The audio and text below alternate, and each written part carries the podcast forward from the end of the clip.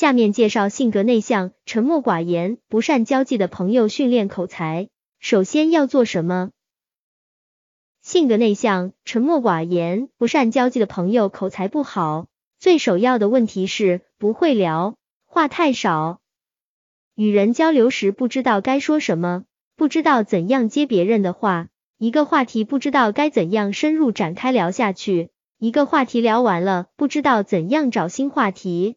练口才首先要学会聊天，锻炼提高聊天能力。要解决不会聊、话太少的问题，就需要做到下面两点。第一点，大脑里多准备聊天话题。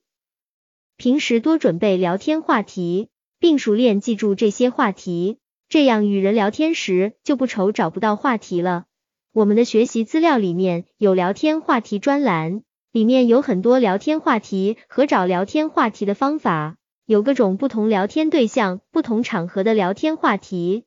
这些重要内容需要反复阅读，牢记在心，同时要多训练、多运用。训练的越多，就越能够熟练掌握这些聊天话题。第二点，要掌握基本的聊天技巧、聊天套路。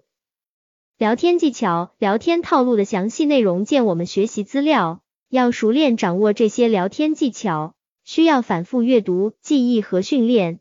掌握了基本的聊天技巧和套路，聊天时就容易接话，一个话题就能够深入展开。就可以从一个话题引出很多话题来。要点总结：性格内向、沉默寡言、不善交际的朋友练口才，首先需要掌握足够的聊天话题，掌握基本的聊天技巧和套路。